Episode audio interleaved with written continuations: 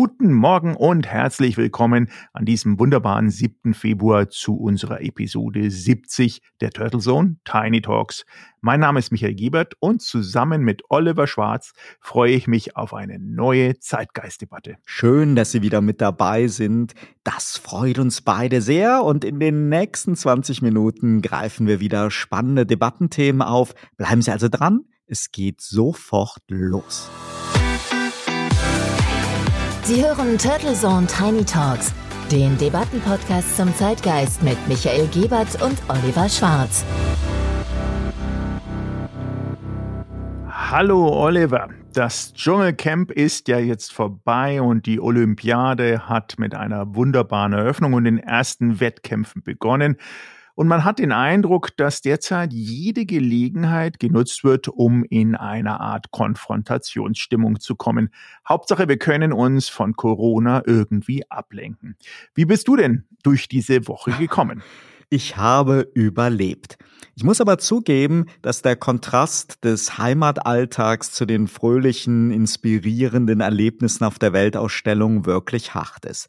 Und wer glaubt, dass die von der impulsiven Kratzbürste Linda Nobat im RTL Dschungelcamp angezettelten Dauerstreitereien nur Ausdruck so eines Typus von aufmerksamkeitshaschenden Pseudopromis in TV-Ausnahmesituationen sind. Ja, der ist leider auf dem Holzweg. Die Kommunikationsstrategie von Linda Angriff ist die beste Verteidigung und wenn ich mein Gegenüber erst bis aufs Blut provoziere, kann ich mich bei der zu erwartenden Reaktion dann schön als Opfer generieren, scheint derzeit nicht nur in der woken Gesellschaft on vogue zu sein, ich finde diese destruktiven Züge in fast allen Debattenfeldern nur noch schwer zu ertragen. Und das Herbeireden eines anscheinend sehnsüchtig erhofften Kriegs in der Ukraine ist dabei nur ein Beispiel. Die Rhetorik auch vieler Medienkollegen trägt immer mehr so diese dauergereizten Züge von Aktivisten, sei es in Sachen Kritik an der neuen Ampelregierung, dem systematischen Zerreden jedweder Pandemiemaßnahmen, der Olympia-Vorberichterstattung oder der Debatte um Nord Stream 2. Ich gebe zu, ich bin genervt. Geht es dir auch so, Michael? Ja, ja, also ich muss sagen, schöner kann man es ja wirklich kaum auf den Punkt bringen. Ich sehe uns beide auch schon irgendwie wieder in dem Flieger, wohin auch immer. Wir beide sind ja Freunde, muss man sagen, einer konstruktiven Debattenkultur und alles andere als wirklich Jubelperser. Aber die Gemengelage aus der Corona-Genervtheit, diesem Flex reflexartigen Zerreden auch nur wirklich jeglicher Idee oder Strategie und dem auch medial angetriebenen Säbelrascheln äh, kommt einem schon extrem toxisch vor. Wenn man dann auch doch nur wenige Tage aus diesem blasenartigen Trübsal herauskommt, glaube ich noch mehr als jemals zuvor. Ähm, es mag zwar merkwürdig klingen, aber bis auf die derzeit sehr beliebte Frage, warum Olaf Scholz nicht breitbeiniger und lautstärker auftreten würde und mit einen markigen Worten Russland und China angreift und denen einfach mal auch zeigt, wo es lang geht, sind wir ja ansonsten fast alle in der beherrschenden Thematik global. Und es ist schon einzigartig, dass gerade diese globalen Themen in Deutschland sehr, sehr flach, engstirnig und auch bisweilen kleinteiligst zerredet werden. Du hast ja Olympia schon erwähnt und in der Episode 66 Anfang Januar haben wir auch schon gefragt, wie politisch ist der Sport? Und da natürlich meine Frage an dich, wie empfindest du denn aktuell derzeit die Spiele in Peking mit der Vorfreude oder bereits schon mit Empörung? Naja, die Vorfreude wird uns ja schon seit Wochen getrübt und selbst sympathische Ex-Sportler wie Felix Neureuter scheinen in ihrer neuen Expertenrolle ja unbedingt zum investigativen Politreporter zu mutieren. Wie bei allen Themen habe ich dabei ein Problem mit der immer beliebteren Verquickung von Nachrichten, Meinung und Anliegen. Im Juli 2015, also vor fast sieben Jahren, fiel die Entscheidung des IOC für eine erneute Olympiade in Peking nicht gegen Austragungsorte wie München, sondern mit 44 zu 40 Stimmen für Peking und gegen Kasachstan.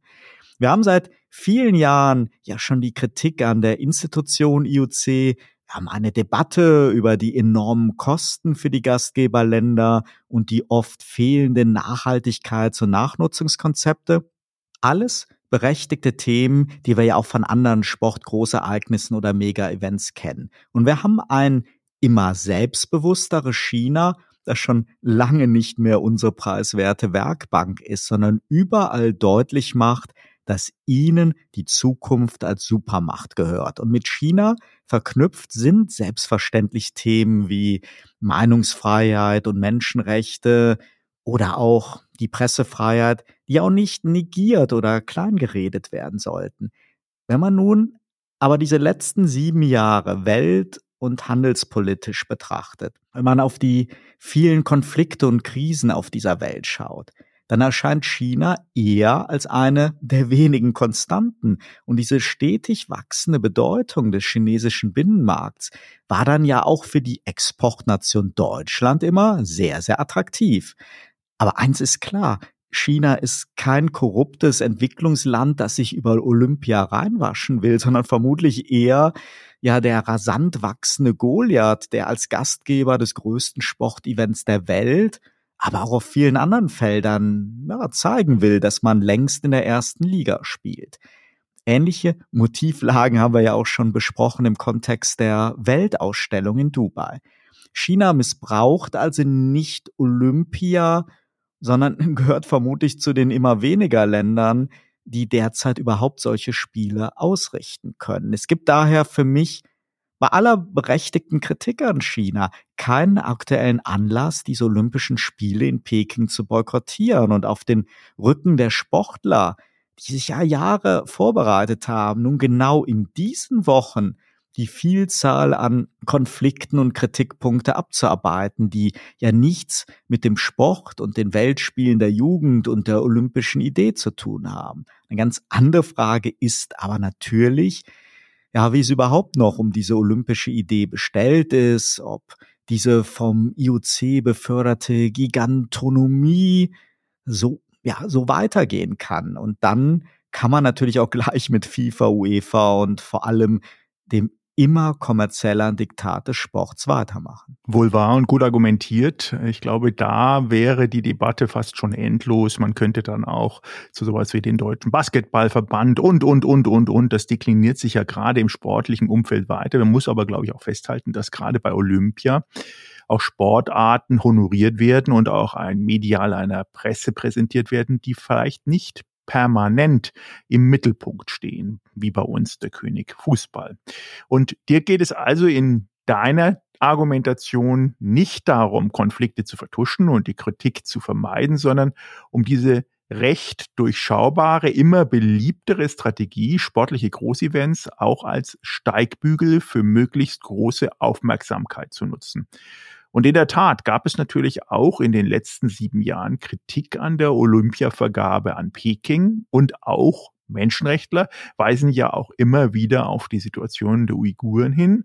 Aber das hat weder deutsche Unternehmen daran gehindert, prächtige Geschäfte in und mit China zu machen, noch gibt es auch aktuelle Vorwürfe, die es rechtfertigen, nun die sportlichen Wettkämpfe zu überschatten. Besonders zynisch erscheint mir dabei die Kritik an den Corona-Schutzmaßnahmen des Veranstalters.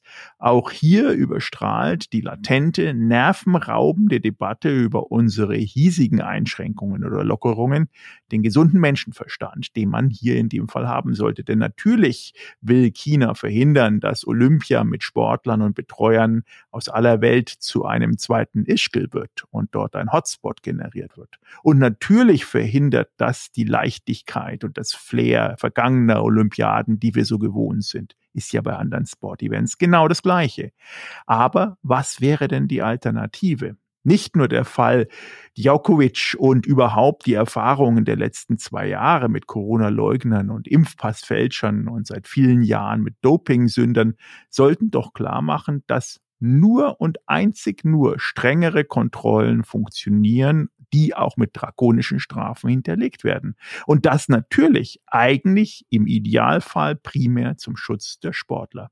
Und dass so einer wie Felix Neureuter, der ja eigentlich ein Sympathieträger auch in Deutschland ist, jüngst in der ARD andeutete, dass die ständige PCR-Testerei Manipulation und Benachteiligung von Favoriten ermöglichen könnten, ist ebenso dämlich, wie ich finde, wie die Tränenvideos von positiv getesteten Sportlern und Sportlerinnen, die jede Quarantänemaßnahme gleich zu einem chinesischen Guantanamo erklären und damit natürlich sich selber ein bisschen in den Mittelpunkt versuchen zu rücken. Natürlich hat China eine andere Denkweise mit ihrer Null-Covid-Strategie, aber und gerade deswegen sind die strengeren Maßnahmen in den letzten zwei Jahren bei uns anscheinend befremdend, in China ganz normal und bei uns abschränkend und in China sozusagen tägliches Leben. Aber bei so einem Großevent sollten Sportler die Letzten sein, die die Schutzmaßnahmen wirklich kritisieren. Ja, hoffen wir, dass es trotzdem schöne Spiele für die Athleten und für uns als Zuschauer werden. Du hast ja auch schon gesagt, die Eröffnungsveranstaltung, die war wirklich sehr, sehr schön und es ist wirklich den Athleten zu gönnen, die sich halt auf die jahrelang vorbereitet haben jetzt auf Olympia, dass sie wirklich nicht ständig konfrontiert werden mit Fragen nach politischen Einlassungen, sondern sich wirklich auf ihren Sport konzentrieren können. Die Verhältnisse auf den Pisten und Anlagen sollen ja zumindest hervorragend sein und das wird ja sogar auch von Betreuern und Trainern gelobt.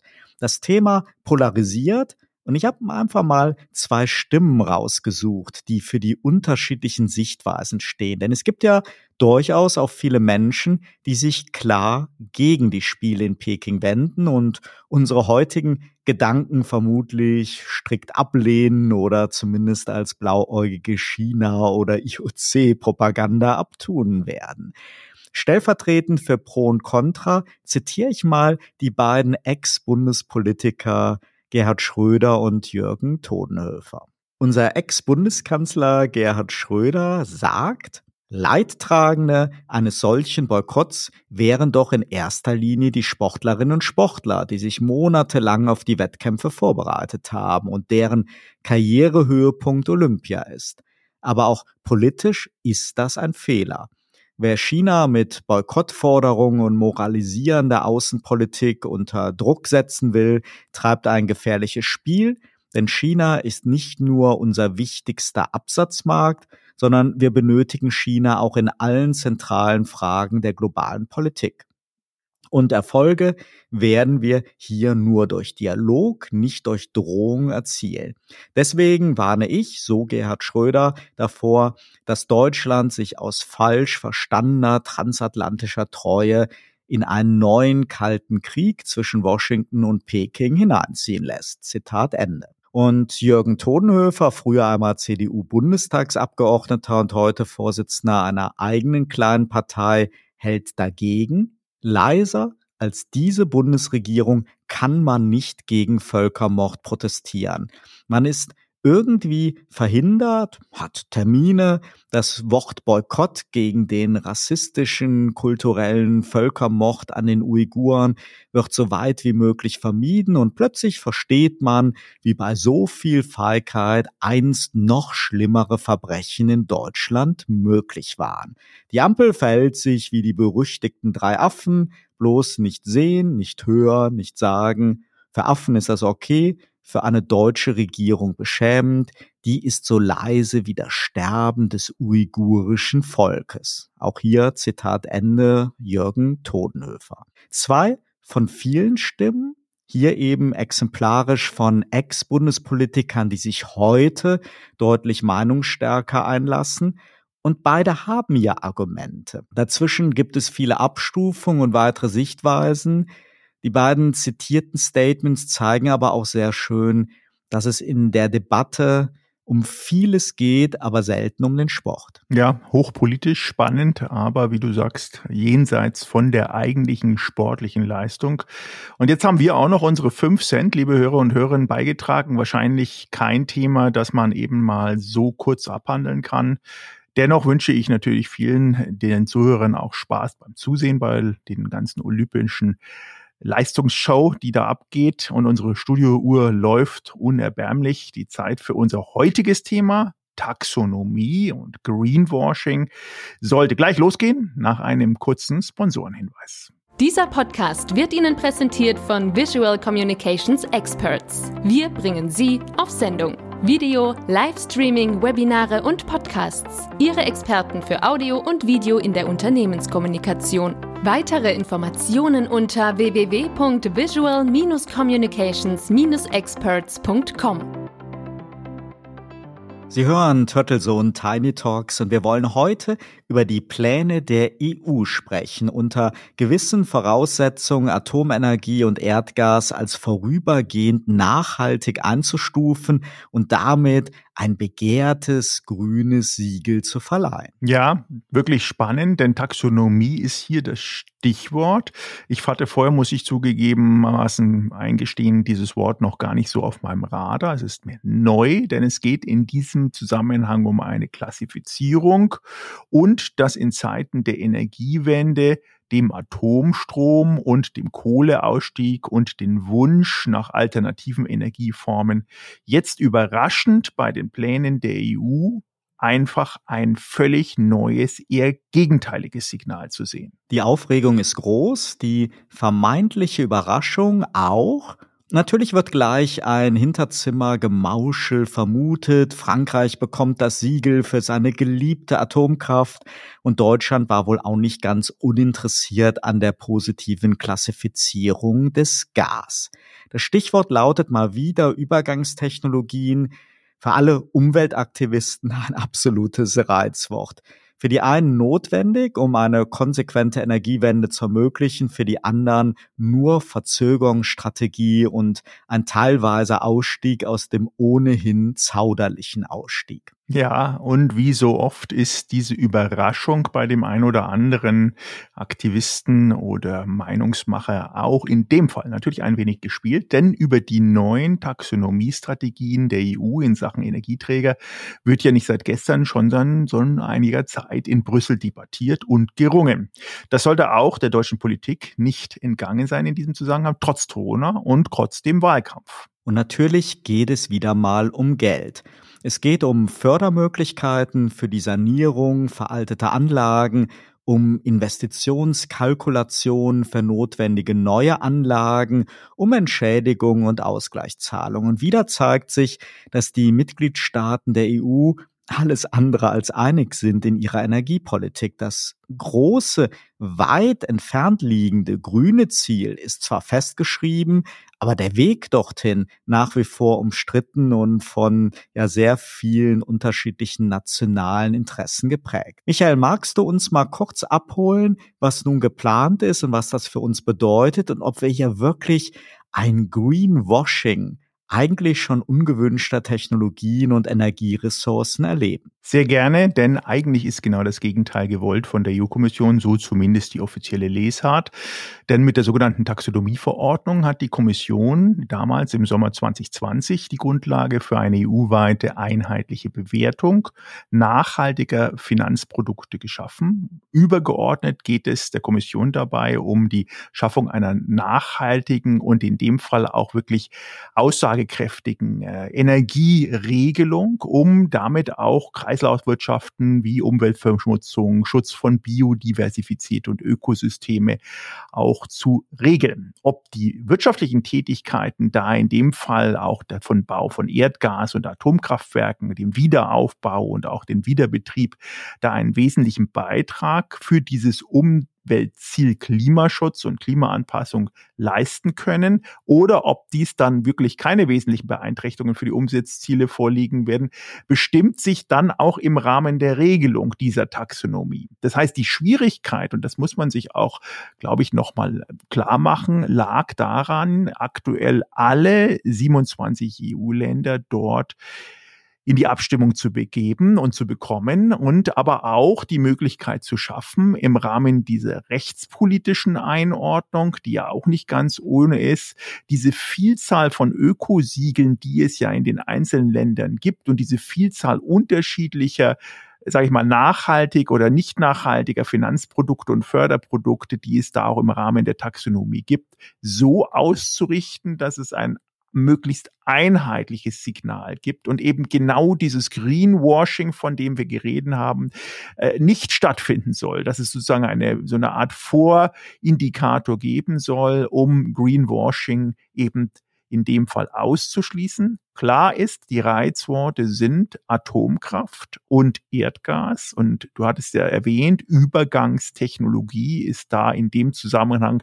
oder auch Brückentechnologie, wie es in diesem Regelwerk steht, ist dort in der Taxonomieverordnung auch definiert. Und diese Aufnahme von Atomkraft als nachhaltig ist gerade natürlich für den deutschen Verbraucher und Verbraucherin ein bisschen ein, ein Schlag ins Gesicht. Man erinnert sich eben an die Abschaltung und den Ausstieg, den vehementen an, aus der Atomkraft, der ja auch mit viel Geld und viel Steuergeld vorangetrieben wurde und mehr oder weniger beendet ist.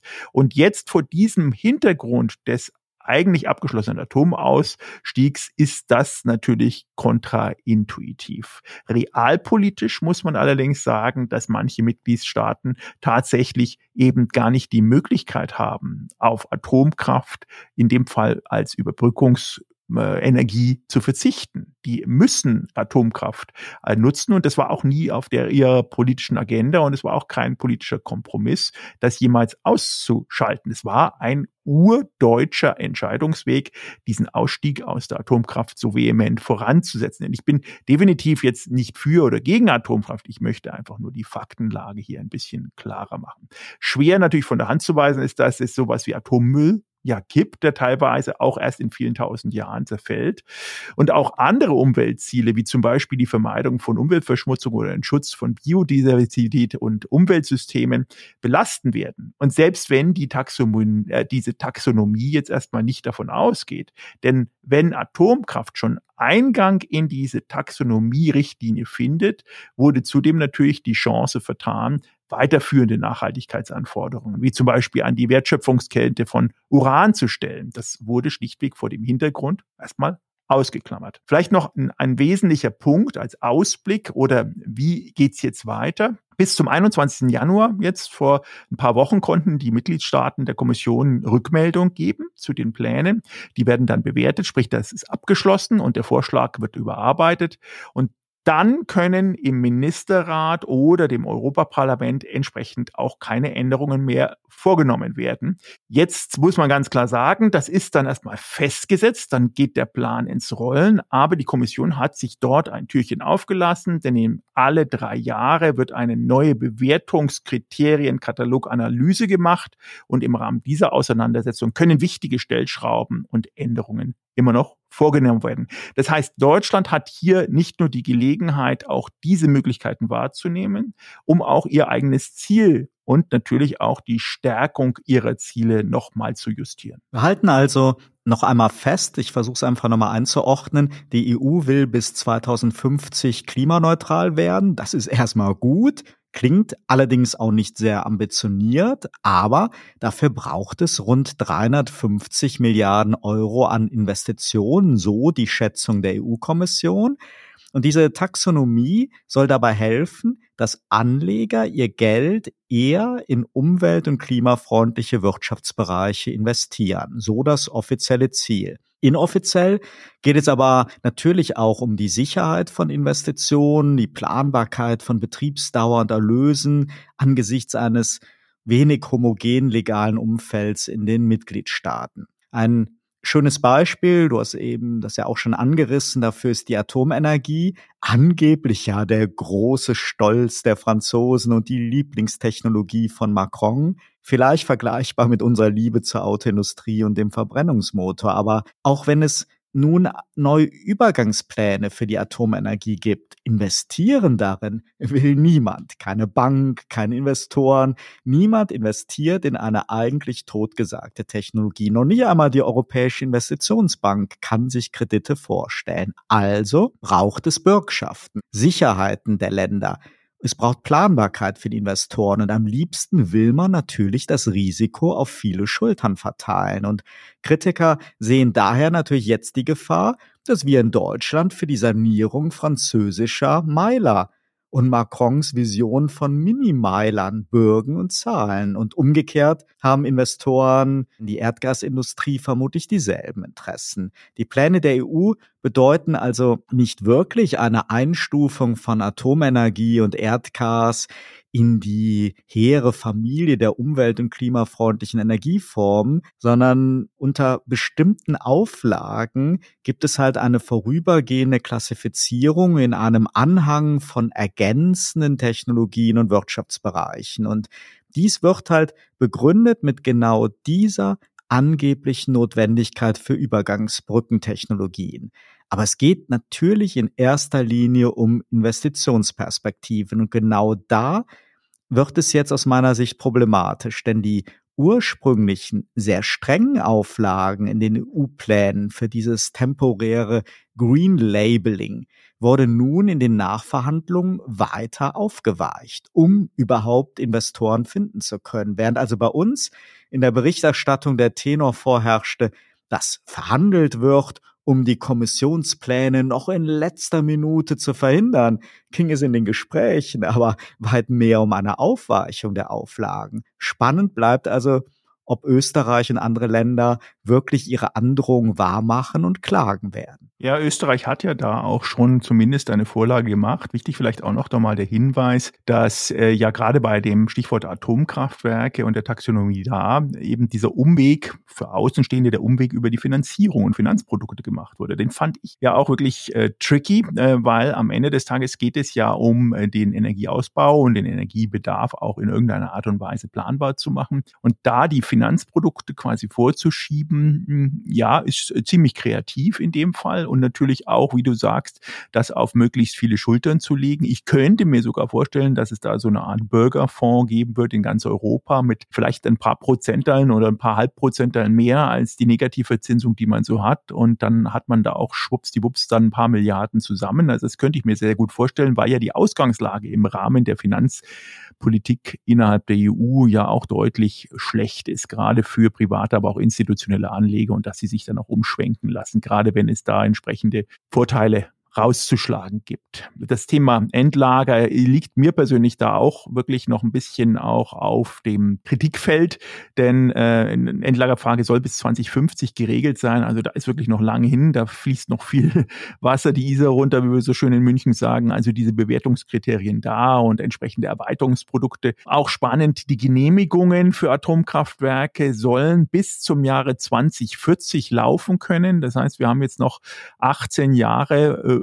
für den Bau von neuen und erweiterten Atomkraftwerken, die es noch zu genehmigen geben könnte, was ich auch wirklich extrem kreativ empfinde, gerade eben vor eben dem der Tatsache, dass wir in Deutschland zumindest die europaweit sichersten Atomkraftwerke alle abgebaut haben und teilweise auch nach China verschickt haben. Insofern schließt sich unser Debattenkreis ganz gut. Also es bleibt wirklich spannend ähm, und unsere Hörerinnen und Hörer, glaube ich, haben dazu auch eine Meinung, die wir uns äh, nicht nur gerne anhören, sondern auch sehr, sehr gerne einholen würden. Nutzen Sie dazu unseren WhatsApp-Feedback-Kanal oder schicken Sie uns einfach eine Mail. Das ist ein Thema, was wir wieder weiter aufnehmen werden. Im Idealfall dann, wenn wenn zum Beispiel Österreich die Klage erhebt oder wenn ein anderes Land sich da noch in irgendeiner Art und Weise ausscheren möchte. Aber die Diskussion ist definitiv wichtig und muss geführt werden. Insofern spannende Themen, die wir heute wieder hatten. Wir hoffen Ihnen damit reichlich Inspiration gegeben zu haben, wünschen Ihnen eine wunderschöne, winterliche, sonnige Woche tolle Erlebnisse beim Zuschauen von Olympia oder was auch immer Sie derzeit machen. Vielleicht fahren Sie auch selber Ski. Wir freuen uns auf ein Wiederhören dann nächsten Montag. Turtle Zone Tiny Talks, der Debattenpodcast mit Michael Gebert und Oliver Schwarz.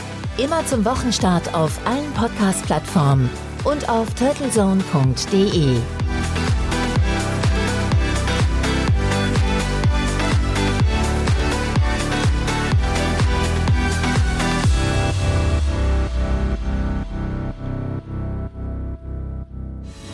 Für Werbung in diesem Podcast oder eine Sponsoring-Partnerschaft wenden Sie sich bitte an Turtle Media unter 0721 977 907 15.